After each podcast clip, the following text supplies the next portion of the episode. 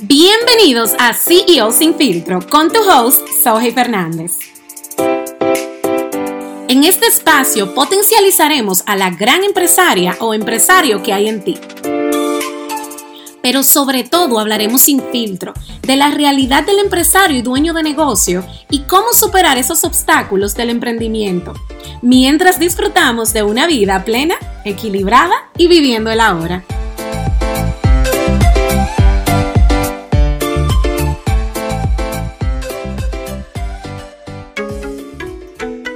Estamos aquí, señores, una vez más el día de hoy quiero traerte un regalo, el cual consiste de una serie de entrevistas a dueños de negocios que están impactando en sus industrias, la cual es bilingüe, o sea que me vas a escuchar hablando inglés. Es una serie de entrevistas que se hizo en colaboración con DNS Agency, nuestro patrocinador oficial, la agencia, ¿verdad? Las cuales se llama la campaña Las cosas buenas vienen en los pequeños negocios. Así que te la quiero dejar de regalo porque fue una campaña que le saqué todo el provecho cada una de estas personas que entrevisté traen tanto valor en sus industrias y es algo que quiero definitivamente compartir contigo.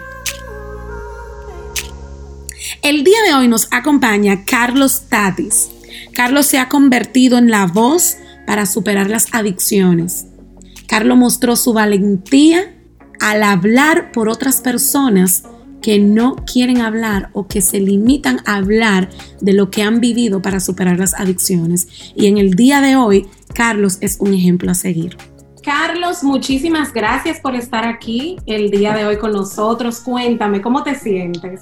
Súper bien, contento, feliz de estar aquí primeramente compartiendo con tu audiencia y contigo también, que sabes que una gran amistad y más con lo que está sucediendo conmigo. Así estoy feliz, yo, yo estoy feliz, muy feliz. Esa es la definición. Cada vez que me preguntan, ¿cómo estás feliz? Estás feliz, cada momento, disfrutando el momento, estando aquí presente y súper. Sí, sabes qué? que hablando de eso, Carlos, mira, yo estoy viendo tu trayectoria desde que lanzaste tu marca y me llena de satisfacción cada vez que veo un post, cada vez que veo un video. Sé que está saliendo como de esa zona cómoda de estar detrás de la cámara. Entonces, antes de yo empezar a hablarle al público de que quién eres, de dónde vienes, háblame un poquito ese proceso. ¿Cómo ha sido para ti? Ha sido súper raro porque es que yo creo que grabé un video hace poquito diciendo, estoy haciendo súper feliz aquí grabando un video que es lo que menos me gusta porque honestamente, cada vez que tengo la oportunidad de estar entonces de frente a la cámara, me doy cuenta de que mis retos, o sea, me reto a, no estar en, zona cómoda, sino de estar estirándome y dándome cuenta de que, que sí existen miedo, ah, existían miedo conmigo, existe miedo y va a seguir existiendo miedo, pero estoy enfrentándolo, estoy viviéndolo y estoy cada día pendiente y concentrado en ellos. Y cada vez que me toca hacer algo que, que no, no acostumbro a hacer, me siento cada vez más, entonces más cerca de donde quiero llegar. O sea, me siento más cerca de la meta. Y eso es sumamente importante y me, y me gustaría que, que en cierto modo tu audiencia se lleve eso de mí, porque, porque cada vez gente que ustedes tienen la oportunidad de hacer cosas que quizás no se sienten tan cómodos, créanme, lo que está acercándolo mucho más a su objetivo. Y, mientras más incómodo sea, sea más cerca y, están de donde quieren llegar. Y eso pasa conmigo. Cada vez que tengo que hacer un video que no me gusta, cada vez que tengo que dar la cara para algo que no me gusta, ahí, ahí voy con todo el ánimo y digo, wow, estoy más cerca y estoy más cerca. Y más complicados los videos, más, más cerca estoy. Y es lo que me ha dado, creo que eh, la muletilla o el soporte, ha sido mi ancla para yo ya atreverme sin, sin, ningún prejuicio, ni miedo, ni ninguna de esas tonterías. Simplemente voy y lo hago. Si estoy temblando, voy y lo hago temblando. Si, si me siento nervioso, voy y lo hago nervioso. Simplemente lo voy y lo hago y punto. y eso es lo que me ha funcionado. Creo que ahí ya está la clave de todo. no, tú sabes que, que eso es de admirar, porque tú sabes que el miedo nos paraliza y el tú a alguien que el miedo lo está utilizando como muletilla y dice, ven, vamos a hacerlo, eso realmente nos da a nosotros el empuje de nosotros decir, bueno, si Carlos lo está haciendo, pues yo también puedo hacerlo. no sé si recuerdas eh, eh, que incluso que fue lo que ha hecho el switch de nosotros, ha hecho ah, que, que, que esta, estas dos almas se, se encuentren. Y es que en un, en un taller de transformación hace unos años, hay una persona que se llama José Torrón, me imagino que lo recuerdas, Claro que sí. ah, me, me hizo una referencia así y me dijo, mira Carlos, cuando tú sientas miedo de algo, es porque realmente algo va a trascender en tu vida, algo va a cambiar. Y cada vez que tú sientas ese miedo, es porque eso va a ocurrir. Y híjole, o sea, yo dije, wow, esto, esto realmente me voló la cabeza y, y de inmediato, eso es, o sea, hizo facto. Creo que eso fue el punto de lanza de mi vida. Comencé a practicarlo. Cada vez que me sentía con miedo a hacer algo, inmediatamente decía, wow, algo va a cambiar, algo va a trascender, algo va a ser posible. Y más adelante, cuando estemos hablando un poquito de- de mi historia, voy a contar incluso a qué miedo tuve que enfrentarme, que entendía que era el miedo más grande de mi vida. Y esa palabra, o sea, realmente cambió mi, mi dogma de todo y me logró reforzarme en ella para seguir adelante. Y por eso es que ahora, o sea, así que como, como te lo digo, es un ancla, simplemente es un ancla. Cada vez que siento ese, ese poquito de temor o ese mucho temor, inmediatamente le doy, uy, ahí es que le doy de verdad, o sea, ahí, ahí es que le doy. Mira, Carlos, eh, como dije en la introducción, tú eres el fundador de Creando en mí. Y lo veo un movimiento, un movimiento que va a transformar, un movimiento de, de Latinoamérica. Y antes de que me cuentes, quiero decirle a mi audiencia, señores, mire, Carlos, gra- nosotros grabamos previo, hace aproximadamente como cuánto, como dos semanas o tres semanas, Carlos, ¿verdad? Como tres semanas. como tres semanas, una entrevista que, señores, miren, eso estaba de jugoso, eso estaba buenísimo. Y como ustedes saben, estamos ahora mismo, eh, como dicen los dominicanos, bregando con la tecnología. Y lamentablemente la entrevista no se grabó.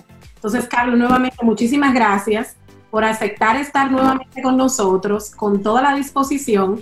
Entonces, yo, me, yo voy a hacer que yo no escuché nada y voy a recibir toda esta información nueva. Entonces, cuéntame, ¿cómo nace Creando en mí? Eh, creando en mí, el, el que me conoce o no me conoce va a saber que yo eh, tuve un inmerso en una adicción por más de 20 años, unas mm, 25, 26 años, no recuerdo bien. Yo era ludópata, eh, no digo soy, porque si hay personas que, que en algún momento han pasado por algún centro de rehabilitación, eh, ponen el cliché de que cuando te presentes digas yo soy tal cosa, yo soy alcohólico, yo soy ludópata, yo soy eh, cocainómano, o sea, y, y, y nos quedamos no sabiendo que la palabra tiene poder. Yo prefiero decir mm, yo era ludópata en un tiempo porque no soy ludópata, no juego, no, o sea, no tengo nada que ver con apuestas ahora. Y realmente duré veintitantos años anclado ahí, soy, y, y eso creó en mí ciertas dependencias eh, y más conducta, más adicciones. Y una noche, después de un proceso de, de, de huir, haber creado eh, caos en mi vida, mi familia, haber perdido absolutamente todo, estoy en casa de mis padres, o sea, en, en mi papá, donde ya había por, por, salir corriendo de mi país a, hacia Estados Unidos, me había quedado, me había refugiado. Y una noche siento que, que, a eso de las 12 de la mañana, un día cualquiera, 10 de octubre, 10 de octubre lo recuerdo como ahora, es algo que nunca, una fecha que nunca voy a olvidar. Recuerdo que me mueve en la cama, me mueve en la cama y yo quedo, ok, me mueve en la cama, yo como, entre comillas, nunca había tenido supuestamente ciertos miedos o que eh, o ser cobarde, como nos decían en, en los campos de mi país, eh, porque yo nací en República Dominicana, o, o, miedo a la noche, lo que sea. Yo abro los ojos y al contrario, voy en, en, estado de alerta a revisar si algo pasó, si alguien me movió.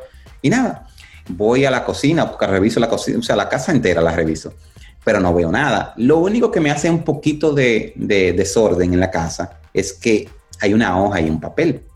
Una hoja y un lápiz, perdón. Y ese, ese, esa hoja y ese lápiz lo veo. Y mi papá es una persona que no conoce mucho de letras, no había escrito, o sea, solamente vivíamos dos personas en la casa en ese momento, desde que yo me mudé. Y digo, me parece raro y voy a acostarme de nuevo. Y nada, ahí pasa la, en la noche, siento como esa incertidumbre, sigue la noche transcurriendo y siento como esa incertidumbre la noche de que, de que no me puedo dormir. Digo yo, bueno, esto quizás sea la ansiedad, producto de que eh, lo mismo del juego y todo lo demás. Yo estaba trabajando conmigo en un proceso como medio, medio extraño, entonces quizás eran emociones encontradas. Eso fue lo que mi mente me dijo en ese momento. Déjame salir a correr y yo salgo a correr y, a veces se me va. Bueno, está bien, me pongo mi ropa, de, ya eran alrededor de 4.30, 5 de la mañana. Lo que conocen las estaciones del año acá sabe que esa hora está súper oscuro, o sea, no está como en verano, que amanece a las 5 de la mañana, está súper oscuro y ya medio frío, o sea, como, en fechas medias frías. Y como quiera, me pongo una suera y bueno, y arranco a correr según yo, bajo la escalera. Y cuando voy caminando ya a doblar para la esquina del parque, mm, inclino mi mirada hacia una tienda que está en la esquina de la casa de mi padre. Y no era una tienda que no tenía absolutamente nada que ver con latinoamericanos. Y en esa tienda yo veo un letrero que dice, ¿qué estás esperando para crear tu vida desde, hoy? Y yo me quedo así, conozco la tienda, estoy cansado de pasar, ahí no ni siquiera de visita va un latino porque no es una tienda para latinos y voy, veo, pero leo el letrero, no sé, no estoy leyendo, no estoy traduciendo de inglés a, español, no. Leo el letrero en español de nuevo y voy, me acerco al tienda, así, ¿eh? ¿qué estás esperando para comenzar a crear desde hoy? Y algo en mí, en mi corazón, o sea, se removió gente. Y no sé por qué, desde ahí, yo enlacé la hoja y el lápiz con, esa, con ese escrito me devuelvo corriendo para mi casa, a la casa de mi papá. Y ahí, desde ese día, desde el 10 de octubre, hace cuatro años, 2016, comienzo a escribir la historia que yo quería comenzar a vivir. Quiero ser un hombre de esta forma, de esta forma, de esta forma. Y hasta la fecha creo que todo se ha ido cumpliendo. Todo lo que escribí en ese momento todo se ha ido cumpliendo. Y creando en mí nace de que ese día yo dije, tengo que tener un proyecto que realmente brinde como soporte y apoyo a aquellas personas que quizás están pasando este proceso de adicción que yo estoy pasando. Que, se, que yo pueda mostrarme y pueda ser para ellos un espejo y que ellos puedan verse en mí reflejado. Que esto le ayude a cambiar su vida. Y eso es el nacimiento del proyecto en sí. Pero yo recuerdo haber puesto cosas como, desde hoy soy un hombre que quiere levantarse a, las 5 de la mañana a leer. Y de esa fecha me levanto a las 5 de la mañana a leer.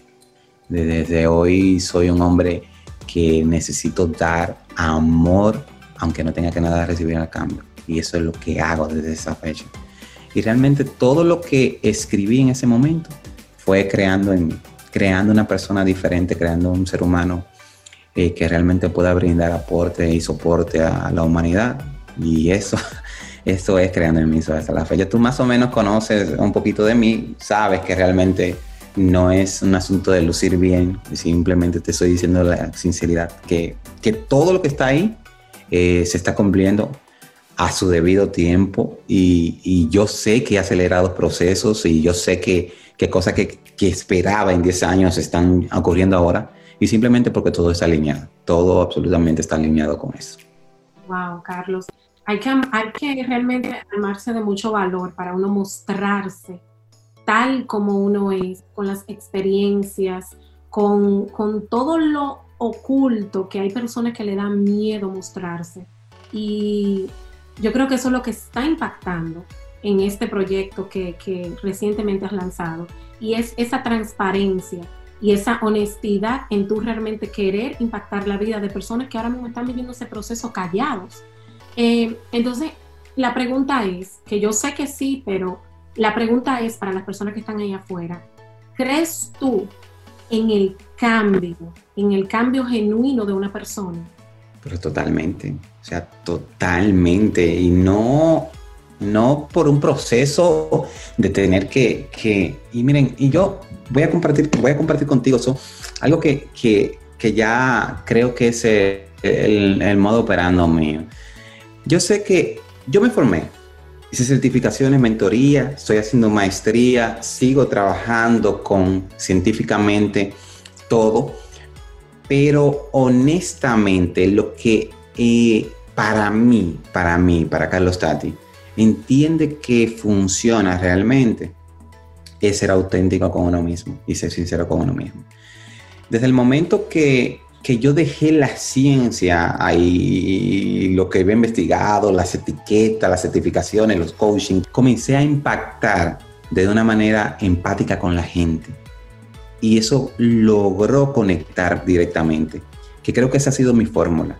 No obstante, yo no lo veo tan complicado, yo no lo veo que un caso de alcoholismo tenga que obligatoriamente pasar por un proceso de seis meses en una rehabilitación, ocho meses fuera de tu contexto en un centro por allá, dos años en abstinencia. No, yo no lo veo así.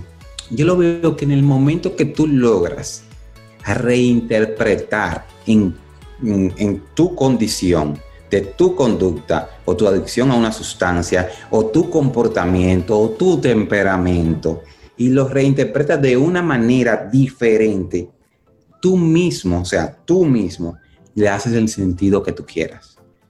Por eso es que yo, a mí me impactó eso, de que me movieron la cama, salí y vi un letrero. Hizo, desde ese momento yo no he vuelto, no he vuelto a jugar no he vuelto a jugar nada. Pero ahora yo tengo historia, mira, hace, hace días, hace una semana, va a salir pronto en, mis redes, donde estoy entrevistando a una persona que era adicto a la cocaína, cocainómano. En una entrevista que me hicieron a mí, yo conté un poco de mi historia y eso le cambió el dogma, le cambió el paradigma. Y desde ese día dejó de consumir, consumir cocaína. O sea, es que, es que yo no lo veo tan difícil, yo no, no lo veo tan complicado. Lo que sí es como nos han enseñado que todo tiene que ser un proceso porque vivimos siempre desde el juicio. No entendemos que una persona de hoy para mañana pueda producir un cambio. Lo que sí yo invito a la persona más que todo es que no lo diga, sino que lo haga. Y a medida que lo vas haciendo, entonces va dando muestras de que realmente hay evidencia de que estás cambiando, de que eres otro ser humano. Y desde mi punto de vista, he ayudado a personas que en este proceso, mi marca personal creo que tiene dos meses, no tiene más de ahí. Y creo que tengo, tengo que tener algunos 20 casos ya de gente que no están ni consumiendo, ni sé. Claro, yo vengo con un proceso quizá un poquito personal, y, pero desde el lanzamiento de la marca a nivel online, uh, sea, tengo gente que, tengo que tener casi 20 personas que ya, o sea, ya, no están, y tienen dos meses. Y me dirán, ah, para no es prueba suficiente, pueden volver a recaer. ¿Cómo pueden recaer los de 20 años? ¿Cómo puedo recaer, puedo recaer yo? Pero que después que yo estoy conectado con mi conciencia y mi alma y mi ser, yo sé, o sea, yo estoy consciente de lo que hago.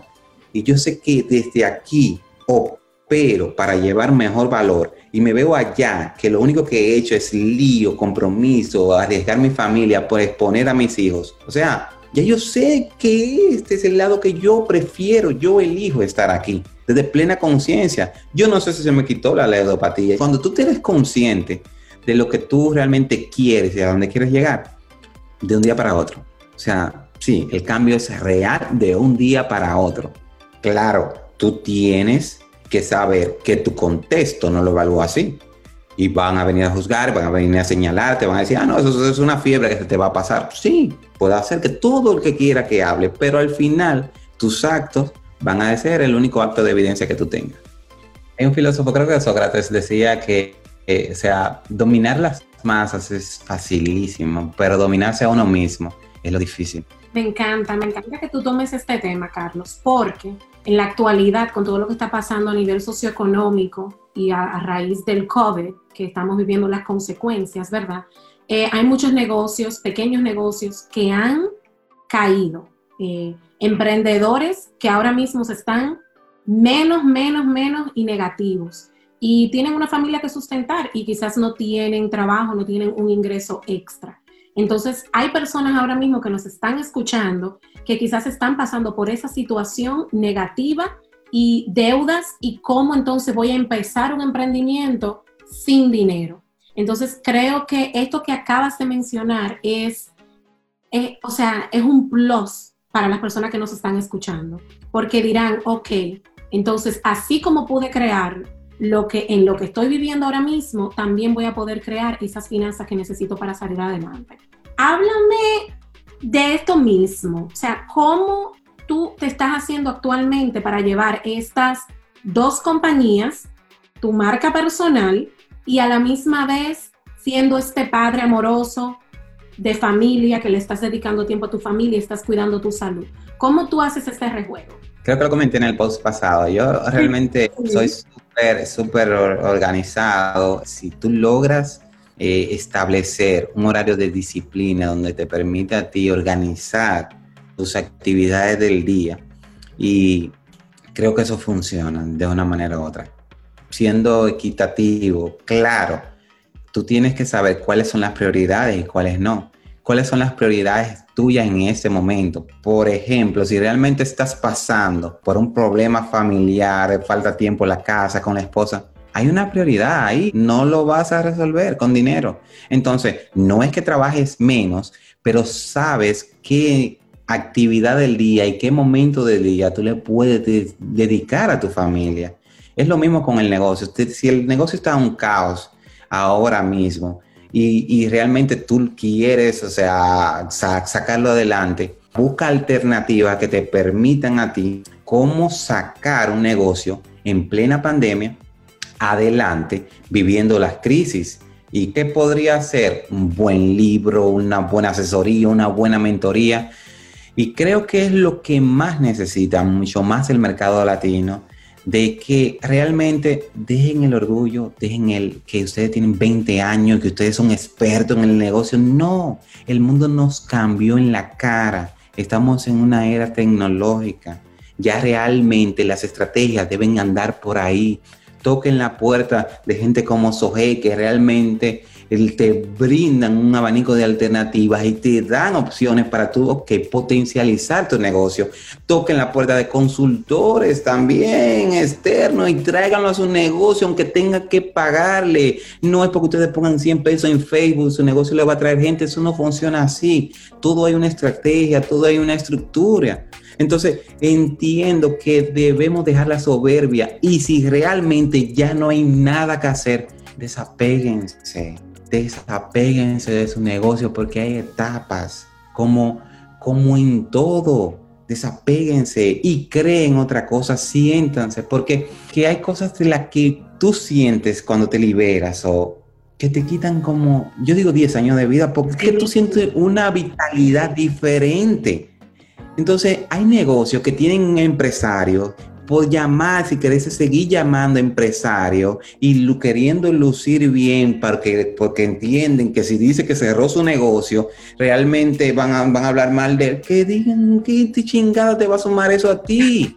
Entonces, eh, es, porque, porque tú vives empeñado en querer decir que tú tienes un negocio, no tienes un negocio porque estás quebrado, papá, allá. Entonces, lamentablemente yo lo que entiendo que debería ser para estos pequeños negocios que están pasando, porque si ser consciente de dónde están, si están en, en, una situación de recuperar el negocio, pero eso quizás usted debe en base en cierta emoción, no pueden decidir. Entonces toquen la puerta de un consultor, yo hablo mucho de tocar puertas, porque el tocar la puerta te permite, señores, señor, es que ustedes no tienen idea lo que el valor que es tocar una puerta. Claro, la puerta correcta. Si estás en un problema emocional y de una forma necesitas un psicólogo, un terapeuta, toca la puerta. Si estás en un problema de adicción, busca un coach de adicción. Si necesitas impulsarte, busca un coach busca un mentor, toquen puertas porque esa puerta puede ahorrarlo dinero y tiempo. Dinero y tiempo. Entonces un consultor lo trae a tu negocio y te dice, no, aquí no hay nada que hacer. Vamos a enterrarlo. Puedo asesorarte por lo menos por seis meses a ver cómo anda el mercado, qué podemos invertir para tratar de esto, de esto. y te quitas un peso de encima que tú no tienes idea, puedes volar solo en tu otro negocio, todo otro, otro emprendimiento. Y así es, y así es. Y yo sé que tu trayectoria, eh, muchas personas en los medios te conocían como Carlos Tatis, el manager de Urubanda. Y también sé que como en la actualidad todo el mundo quiere llamarse experto, ¿cómo tú quieres que tu público y las personas que quieran conocerte te llamen? ¿Cómo, si yo digo, bueno, mira, Carlos Tatis, ¿quién, quién es Carlos Tatis? realmente yo, yo soy un tipo que realmente empático, que simplemente te muestra ahí para que tú te veas tú y a medida de que te veas, te veas reflejado en mí y que produzcamos juntos entonces esa dualidad, ese cambio y que yo, te lleve del otro lado, que tú veas, ok, se siente bien, me siento contento, me siento bien aquí. Y después se muestra el otro lado donde estabas, y diga, wow, no, no, quiero estar aquí.